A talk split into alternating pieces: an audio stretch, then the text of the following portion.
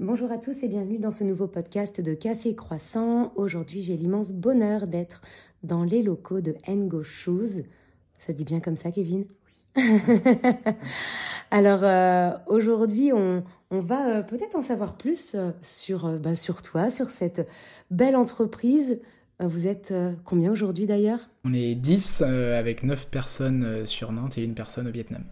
On commence par ce petit rituel d'une petite carte que tu vas tirer. Voilà, tu vas prendre celle qui, qui t'inspire. On est d'accord, fallait pas que je regarde avant la, carte. C'est euh, surprise. C'est l'amour. Euh, alors ce que ça m'inspire, euh, alors la première chose que ça m'inspire, c'est que je vais bientôt être papa, donc. Euh, oh, non mais tu vois. voilà, donc je, je, enfin du coup c'est assez drôle de faire ce jeu-là et de tomber là-dessus. Et si je fais le lien avec Engo, je pense que, alors déjà ça part d'amour, en tout cas d'amitié avec Ronan, avec mon associé que je connais depuis le lycée. On s'est rencontrés au lycée à, à Basgoulen.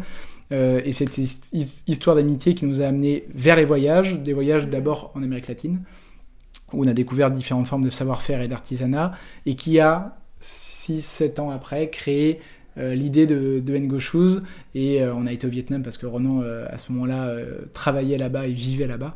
Et, et, je pense qu'il y a aussi l'amour, l'amour pour un savoir-faire, celui du tissage à la main, mm. donc des mm. minorités ethniques avec qui on travaille au Vietnam, euh, et l'amour de, ce pays euh, qui nous est cher, d'autant plus à Ronan qui, euh, qui parle la langue, qui, qui a été vraiment inculturé à, ce pays et, qu'on essaye du coup de, de faire, bah, d'inspirer à travers nos chaussures et à travers notre, notre signature à travers ces tissus. En fait, tu vois là dans le petit, le petit livret qui est avec, avec les cartes, on parle aussi pas mal de vibrations, de, d'être entraîné par une énergie qui, qui, porte en fait à, dépasser certaines choses. Et, euh, et, je trouve que c'est beau, c'est beau d'avoir tiré cette carte. Alors, un, pour euh, personnellement, et, et bravo, félicitations. Et, euh, et, professionnellement, en effet, euh, pour, pour, connaître un, petit peu la marque, c'est important d'avoir cette relation humaine et, ce lien avec eux là-bas sur place? Ouais, très clairement. Euh, souvent on dit on n'aurait pas créé une marque pour créer une marque. Euh, avoir juste une marque de basket ou de sac à dos, puisqu'on fait aussi des sacs à dos, c'est pas ce qui m'intéresse. ce qui nous a intéressé, et avant tout, l'idée elle est née de nos valeurs. On voulait créer un projet autour de nos valeurs. Ça aurait pu être autre chose. Ça a été, ça a été le commerce équitable parce qu'on découvrait ça à travers nos voyages et qu'on a eu envie d'avoir ce lien multiculturel, cosmopolite, à travers notre projet pro, à travers notre, carrière. Et, euh, et, Ronan, lui, a, alors moi j'ai pas mal voyagé, mais en mode touriste. Mhm. Lui, il a voyagé ou il a vécu dans différents pays, et notamment au Vietnam pendant plusieurs années, et il va retourner y vivre là, euh, normalement l'année prochaine. Donc il y avait ce, voilà, ce, ce, lien avec euh, le commerce équitable, avec le Vietnam, avec différentes cultures qui nous animait, qui a créé Ngo Shoes, et euh, ça a été de la basket, parce que gros savoir-faire du Vietnam dans la basket, et puis parce que tous les deux fans de sneakers, euh, mais ça aurait pu être autre chose, et d'ailleurs ça va être euh, demain davantage de, de sac à dos. Mais oui, voilà, c'était ce, ce lien qu'on voulait, et qui, bah, voilà, on arrive à l'impulser sur nos produits, et ça, ça restera toujours. Comme tu dis, en fait, finalement, et je pense que c'est il y a, des, beaux projets, des, belles vibrations, si on parle toujours d'amour là-dedans, qui, se dégagent. Et comme tu le dis, beaucoup de grandes marques, euh, peu importe ce qu'elles font, finalement, euh, les gens achètent parce que derrière, il y a des belles valeurs. C'est un peu votre pourquoi. Euh, c'est important pour toi d'avoir ce pourquoi-là, ces valeurs, ce sens.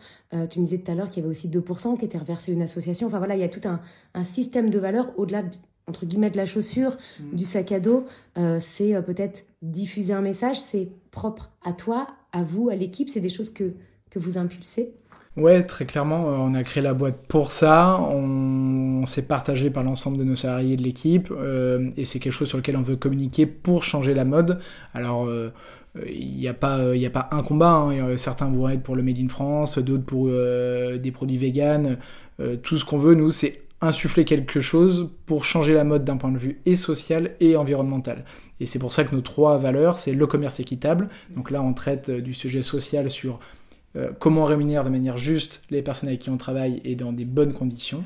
Et donc pour ça, il faut travailler en direct avec eux, supprimer les intermédiaires et être présent sur place, donc d'où notre présence au Vietnam. la solidarité, où en effet on reverse 2% de notre chiffre d'affaires à une ONG, Saobienne, avec qui on construit des écoles et on vient de finir la sixième école avec eux, donc c'est à peu près 300 350 enfants scolarisés au total, donc on, en est extrêmement ravis et fiers.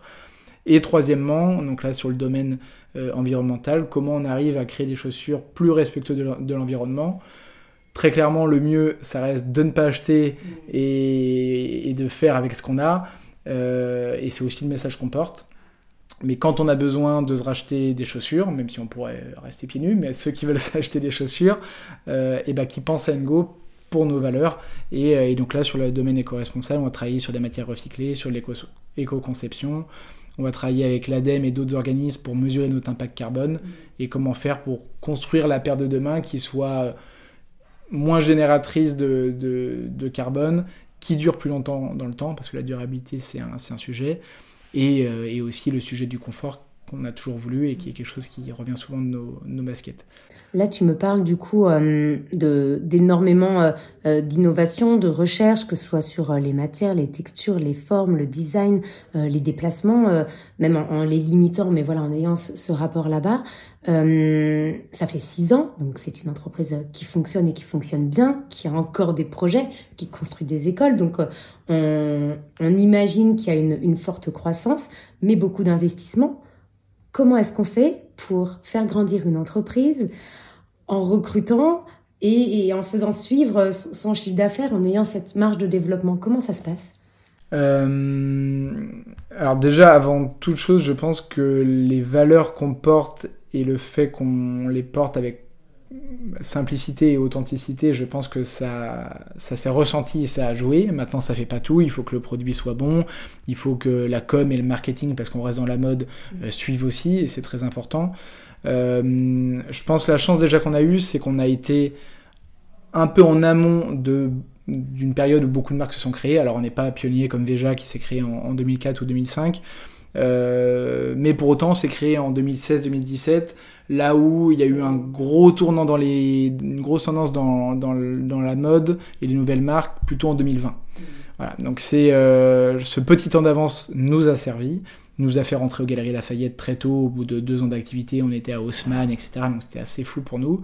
Euh, et on a dû, comme n'importe quelle entreprise, et là on parle pas que de mode, construire notre entreprise petit à petit, la faire grandir, financer euh, des choses, euh, c'est un gros mot, mais le besoin en fonds de roulement, voilà, des, des notions financières et de gestion d'entreprise pure où là, moi, mon passé en tant que comptable en cabinet m'a aidé à aider l'entreprise à construire petit à petit les choses. Euh, là, on est en cours de levée de fonds en ce moment, c'est la première fois qu'on ouvre le capital, et jusqu'à maintenant, on avait le capital à 50-50 avec mon associé. Donc heureusement, on a su convaincre et trouver des partenaires financiers pour nous accompagner, donc euh, les banques, euh, mmh. nos banques. Euh, et des réseaux comme Réseau Entreprendre, Initiative Nantes, euh, la CCI, voilà, des partenaires locaux, France Active, des partenaires locaux, locaux qui ont pu nous, nous, financer notre activité, notre croissance, et voilà, on a pu agrandir l'équipe, se, structurer, et, et on, on, en a besoin aujourd'hui. On peut rien faire sans une équipe. dit toujours qu'on n'est pas assez. Là encore, on se dit mince, on aimerait avoir plus de temps pour gérer plus de projets. Euh, donc c'est voilà, c'est la construction petit à petit et avec toujours cette volonté d'y aller étape par étape et de ne pas se brûler les ailes. Mais c'est déjà, déjà, beau d'avoir aussi pu recruter euh, autant de personnes entre guillemets euh, en si peu de temps. C'est super chouette et, et, cette ouverture au capital bah, permet aussi d'ouvrir, comme tu le disais, pas n'importe qui, mais voilà, qui des, amis, de la famille, sûrement pour pour vous accompagner et, soutenir le projet. Aujourd'hui, s'il y a des, mots de valeur euh, qui sont autour d'Engo, tu, tu pourrais m'en donner trois euh, alors c'est marrant parce qu'on a récemment travaillé euh, tout ce qui était vision, mission, etc. avec mon associé et avec, avec notre coach. et on s'est attaché aussi sur les valeurs parce qu'on l'avait déjà fait l'exercice mais on avait mis genre 10 valeurs. Donc on a eu une formation récemment, ils ont dit non c'est trop, à un moment donné il faut en choisir 3 ou 4. Euh, donc on a fait le travail. La première qu'on a sortie, c'est l'authenticité. J'ai sorti le mot. C'est, euh, je pense, que c'est quelque chose qui nous caractérise nous à titre personnel, Ronan et moi. Euh, et je l'espère, c'est aussi quelque chose qui caractérise l'entreprise et la manière dont on véhicule nos, valeurs.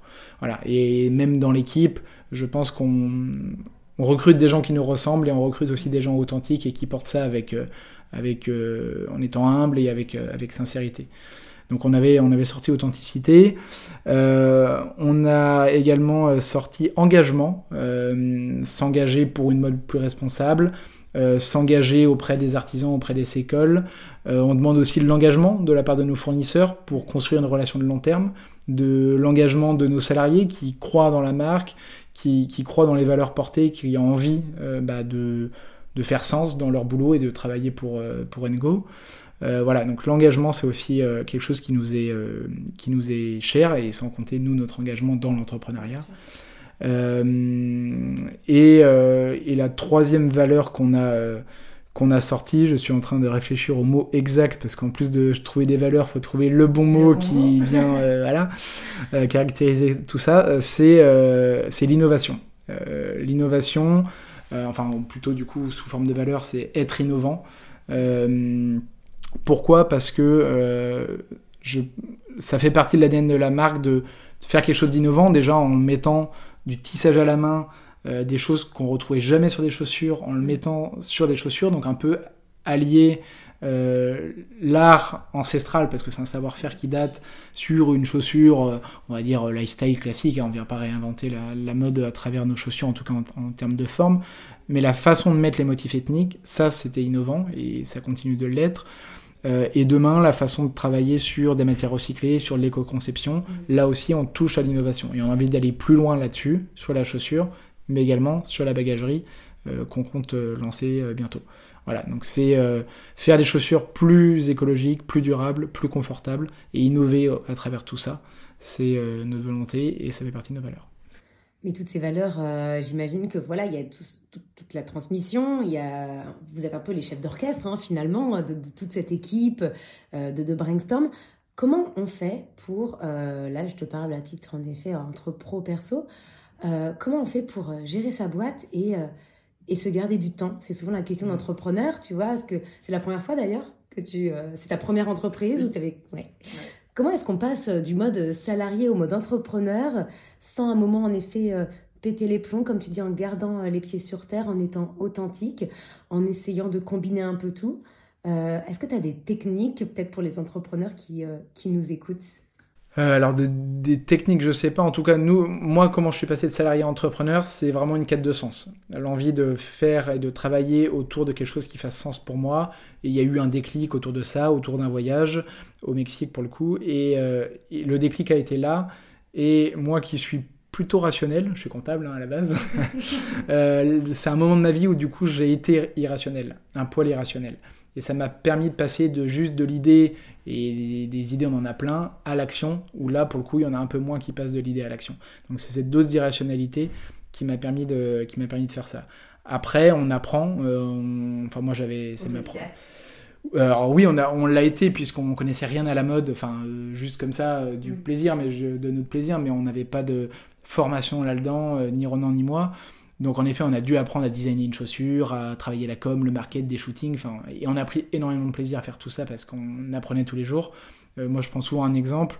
Euh, j'ai un plaisir qui a été immense, ça a été de la fois où j'ai reçu à l'époque dans le garage de chez mes parents, euh, la première production, les premières paires de chaussures, et que j'ai préparé les paires pour les, les envoyer à mes premiers clients qu'on avait fait à travers une campagne de crowdfunding bah, c'est juste prendre une paire, la mettre dans un carton et l'envoyer à la poste. Ce geste qui euh, n'est pas ce qu'on on nous dit à l'école, faites ça, ça va être génial, mais ce que ça représentait, c'était énorme pour moi et j'y ai pris un plaisir monstre et je me suis dit, ah ok, euh, en fait, ce que je veux, c'est pas euh, faire des, des, bilans de fous et des valos pour des grosses boîtes, des machins. non, en fait, ce que je veux, c'est trouver du sens. Et là, je l'ai trouvé du sens parce qu'en fait, je sais ce que représente cette paire pour moi. Euh, la construction d'écoles, les artisans et tout le travail qu'on a fait euh, derrière. Voilà, donc c'est ça qui m'a animé.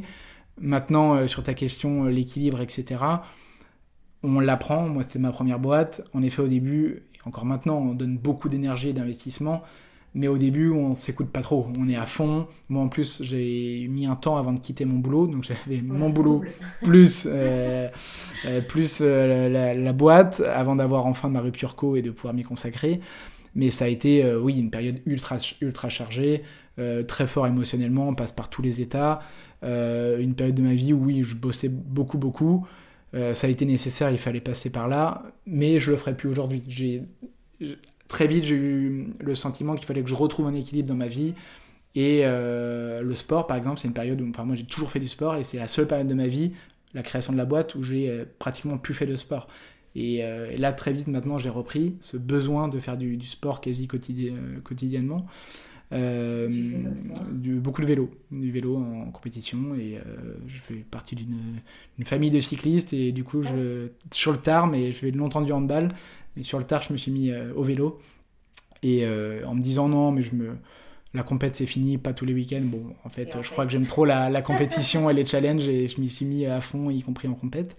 Ça permet de te dépasser peut-être? Est-ce que tu, as, tu, arrives à faire ce lien entre euh, le côté vélo, challenge, compète? À fond. Euh, et d'ailleurs, j'avais fait un podcast avec, euh, avec justement ce lien avec le sport. Et, oui, moi je fais beaucoup de liens avec le monde du sport, j'adore le sport euh, et j'y retrouve des valeurs autour du dépassement de soi, euh, du côté challenge. Là, nous, sur une course de vélo, le vélo ça fait mal. On sait qu'on va avoir deux heures et demie de souffrance et qu'on va pas gagner, euh, on lève pas les bras sur une course juste comme ça. On va se faire mal, c'est une certitude. Et on se fait mal avant un entraînement toute la semaine et c'est beaucoup d'heures sur le vélo, etc mais on sait pourquoi on le fait. Et, oui, j'avoue que je suis assez partisan du bah, pour quand on veut vraiment le résultat escompté, euh, on, se donne euh, et, le vélo c'est un bon exemple, c'est un bon exemple pour ça. Euh, mais tout en sachant qu'on peut pas gagner à chaque fois et qu'il faut accepter de perdre et, tant qu'on a tout donné, bah, on peut être juste satisfait du chemin parcouru. Voilà. Donc je fais pas mal de liens avec le vélo et en effet ça me permet de d'extérioriser. Et à un moment donné, j'ai senti qu'il y avait. Euh, ça faisait un peu boule de nerfs, tu vois. C'était un peu too much. Et là, avec le sport, ça me permet de d'extérioriser, de dégager cette énergie négative et de, de, faire en sorte, en tout cas, de garder que l'énergie positive dans, dans, ma boîte. Euh, donc voilà, le sport c'était important. Et puis bah, euh, la, la, vie, la vie amoureuse, la famille, les amis, garder du temps pour ça. je prends un exemple. Alors, je fais plutôt des grosses journées en semaine. Euh, j'ai tendance à faire plutôt des grosses journées, commencer tôt le matin et finir tard le soir. Mais par contre, le week-end, je coupe. Et je coupe totalement. Je le faisais pas au début, j'ai appris à le faire. Et maintenant, c'est une nécessité. C'est le vendredi soir, je peux finir tard. Mais par contre, quand je pars, c'est terminé jusqu'au lundi matin. Je regarde pas mes mails, je prends aucun appel. c'est rare le week-end qu'on m'appelle, mais voilà. Et j'ai ce besoin de couper dans la tête pour profiter de la vie à autre chose que, le travail dans la vie. Euh, et idem pour les vacances les vacances, euh, notamment les vacances d'été. Là, j'ai pris trois semaines au mois d'août. Je n'ai pas regardé une seule fois mes mails et, euh, je n'ai pas envie. Vraiment, c'est une fois que je switch, c'est euh, terminé, j'ai plus envie. Quoi. Donc voilà, c'est ces petits moments de, pour respirer, prendre du recul, s'aérer l'esprit qui me semble important et que je faisais pas au début. Bah, bravo déjà de le faire. Et puis euh, mm. voilà, ceux qui, qui nous écoutent, bah, on espère que voilà, ça vous fera peut-être vous aussi switcher en, se disant, bah, en fait, finalement, le monde s'arrête pas de tourner euh, en deux jours euh, d'un week-end et que finalement, mm. de concentrer ses efforts sur une grosse période, bah, ça permet après de se laisser un petit peu de respiration. Alors tu disais parce que tu as une famille de cyclistes, mm. mais est-ce qu'il y a aussi un lien avec la nature? Souvent on a beaucoup d'entrepreneurs qui euh, ont ce besoin de nature alors qu'ils font beaucoup aussi de surf, on a la chance d'avoir la mer à côté. Est-ce que toi ce serait un peu la même chose aussi? Clairement, il y a euh, en effet ce côté, alors liberté déjà que me procure le vélo et que je retrouve aussi dans l'entrepreneuriat, et nature parce que... Euh, J'adore ça et j'adore, euh, tu parlais de la mer, moi j'adore la montagne. C'est un truc, euh, si là j'avais pas ma boîte ici et puis euh, ma famille et autres, je pense que j'aurais envie de vivre à la montagne, c'est une certitude. J'y vais beaucoup et notamment y faire beaucoup de vélo. monter des cols, c'est un truc, ça peut paraître un peu bizarre. J'ai mal pour toi là déjà. monter un col pendant une heure, une heure et demie, j'adore. C'est un truc qui me. Alors oui, il y a, a l'effort, etc. Mais on est en pleine nature, le fait de gravir une montagne à vélo avec la force de ses jambes. Enfin, moi, ça me, ça m'a toujours fasciné étant petit parce que je regardais le Tour de France, etc. Et, euh, et quand j'ai commencé le vélo, très vite, ça a été de, j'ai eu le plaisir du vélo en montagne, monter un col. Et aujourd'hui, je fais beaucoup de, de vélo en montagne, des courses de vélo aussi en montagne. Et euh, il y a encore plus ce côté nature. Euh, quand tu es dans la souffrance et que à côté de toi, tu as une marmotte qui court comme ça m'est arrivé plein de fois, ou une biche qui traverse euh, la route, ou euh, voilà, que sais-je, des animaux, ou juste c'est trop beau et tu commences à voir de la neige alors qu'en bas euh, t'en avais pas. Et bah, tous ces moments-là, je trouve qu'ils sont magnifiques. Et en vélo, on a la, on a la chance de pouvoir trouver des petites routes sympas, sans voiture, où justement, tout, souvent au printemps, je fais une semaine avec des copains du vélo en montagne, où tous les jours on va rouler. Et ça permet de se. Enfin, j'ai eu des moments où je me retrouve tout seul en montagne. Pas une voiture, pas un mec, pas, pas un vélo. Voilà, juste la nature, les animaux, la montagne. Et moi, ça, c'est des moments qui me, qui me passionnent et, que je, et dont j'ai besoin. Et on, refait le lien avec, euh, avec l'entreprise, bah c'est la simplicité, des valeurs, le côté, la transparence, on est sur le côté nature, euh, voilà, il n'y a pas de, il a pas de chichi, un peu la même manière dont vous travaillez en fait, être au, plus proche mm. et euh, sur des choses qui sont entre guillemets simples. C'est-à-dire que voilà, on met en avant euh, comme comme la nature nous apporte aussi beaucoup beaucoup de choses et on prend jamais le temps en effet de regarder autour de soi. Bah voilà, c'est ce que toi tu arrives à faire à titre perso et, et à titre pro, c'est au travers bah, de vos chaussures de bah regarder ce qui se passe aussi peut-être dans d'autres pays si tu n'as pas eu la chance de voyager. Regarde, on t'amène un, bout de savoir-faire. Euh, du coup, euh, tu le disais euh, très brièvement aussi, la gamme va s'agrandir. Si on revient et, si on termine sur ce podcast avec les petites actus.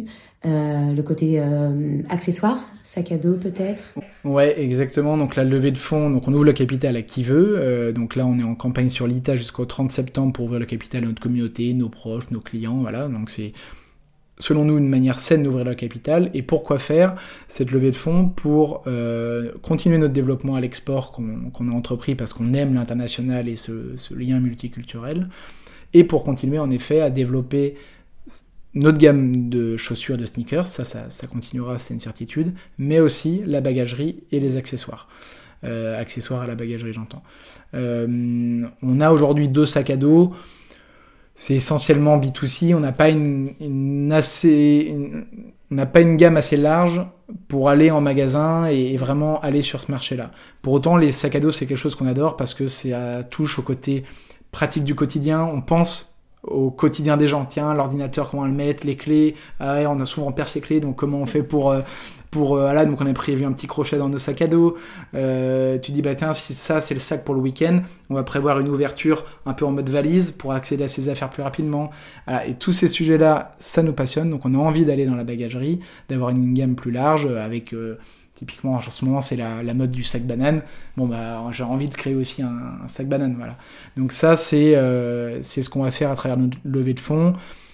Euh, si on s'y penche maintenant, ce sera plutôt une sortie début 2025.